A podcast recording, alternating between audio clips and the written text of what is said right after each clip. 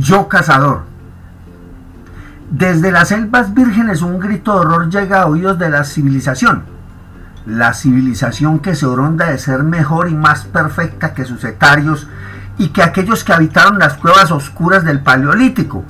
Pero la selva anda presente en cada miembro de esa tan llamada civilización. La selva y la ciudad se confunden porque la una no ha podido abandonar la otra, porque la primera se hace llamar así en despecho porque la segunda le doblega.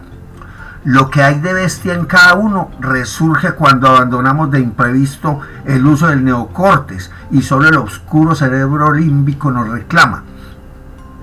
Ocurre cuando el instinto se vuelve primario y comemos con un hambre como la de Marx, aquella que devora carne cruda. Cuando la razón nos abandona por el terror que un suceso u objeto o animal nos produce, allí nace la rabia que no se detiene ante nada ni nadie en cada ser persiste el llamado de sus tótems milenarios y el mío se hace presente. Yo predador, nunca presa. Yo bestia, yo lobo. Yo rapaz, no escapista.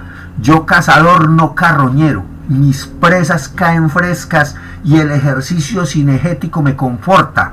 Yo artero y doloso, no pío y casto. Yo carnívoro, yo carnicero. ¿Quién pensaría en una bestia asesina y vegetariana? Yo con tu más, no acierto a detenerme ni sabiendo que me espera el abismo. En mis altares se quema incienso y las bestias aledañas me ofrecen oblaciones de carne. Yo concupiscente, ante mi templo de sangre y miedo se humilla la manada asquerosamente cobarde y las matemáticas del más fuerte brillan a mi favor. Yo cazador no ruego, corto la garganta de mi presa y me ahito sin reparos. Mi coto de casa es territorio virgen. Yo devastador. A mis fauces no se suplica. Ninguna alimaña puede esperar perdón. En mis selvas no hay dos alfas.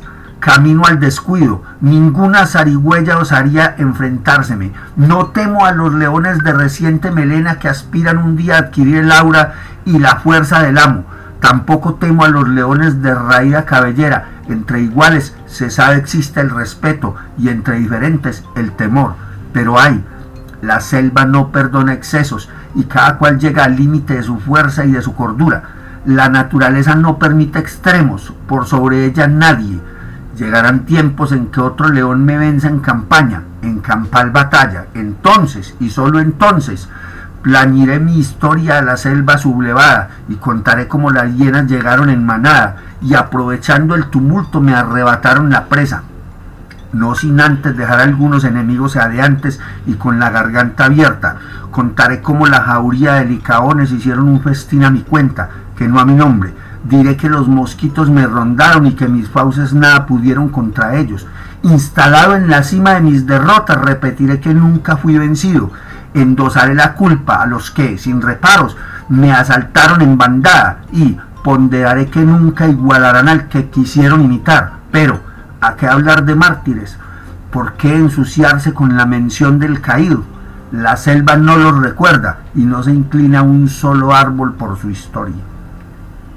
Buenas noches.